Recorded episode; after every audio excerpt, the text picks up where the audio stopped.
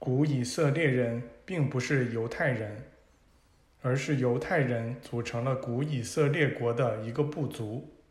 当犹大部族离开巴勒斯坦去做俘虏时，人们将其成员称作犹太人。我们那时的犹太人是被释放后返回巴勒斯坦的犹大部族的犹太人的后代，他们中很多人的血统。已与周围民族的血统混在了一起。我们那时称作犹太人的人，其血统中来自真正犹大部族的还不到三分之一。到处都有犹太人加入到古以色列人和雅利安人之中，他们繁衍兴旺了起来。他们的胆量是得益于这些民族。随着时间流逝。他们感到得转向那些民族以寻求帮助与保护，而且得保持自己家族的秩序。犹大部族中有一部分人在穿越欧洲的迁移过程中加入了古以色列人，他们不属于现在所说的犹太种族。这部分人根本无法从定居在不列颠群岛。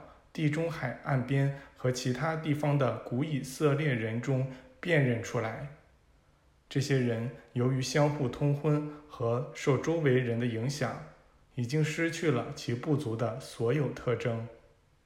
我就属于以色列族，所以我这样说是有根据的。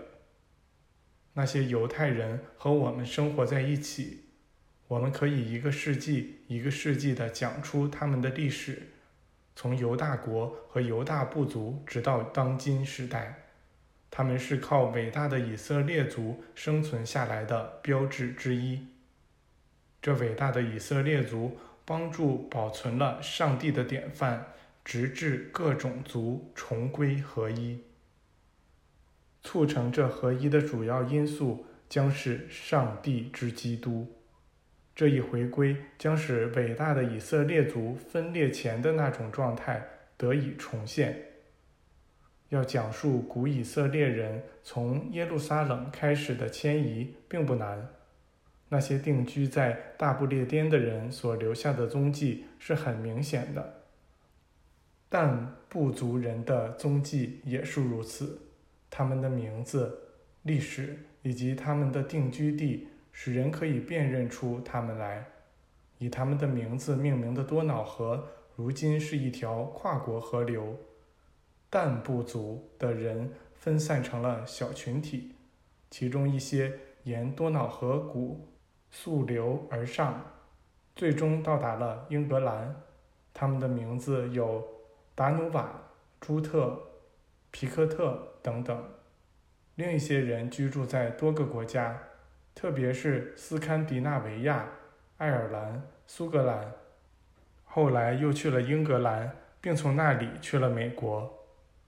美国原本是古以色列人的故土，他们最初就来源于这里，但如今在这儿，他们正快速丧失其部族特征，也正改变其语言以采用统一语言。而原来那种语言，正是他们当初离开这里时所说的语言。他们远离故乡，漂泊了很久很久，现在回到了他们的起源地。这地方一直延伸到南美洲、澳大利亚、新西兰、南海诸岛，在日本和中国也有一些分支。日本人和中国人一直比较深居简出。他们源自一个主要种族，那个种族早在他们起源的故乡母大陆因动荡而沉没前，便从那里迁移走了。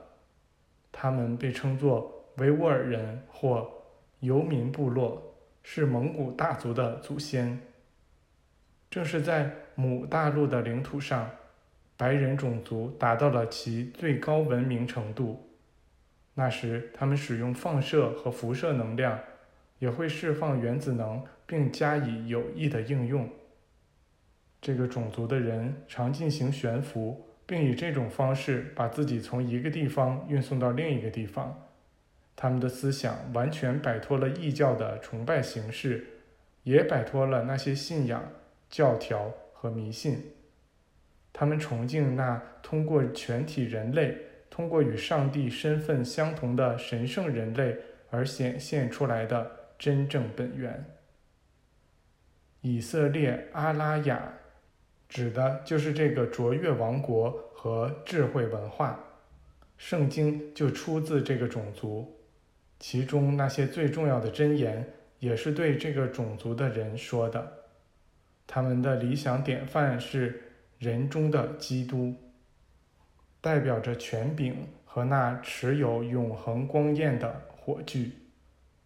为了保持这火焰，并使它一直发扬光大，那些箴言不是仅在一部圣经中被讲述，而是在十二部圣经中，为的是让人们永不将其忘记。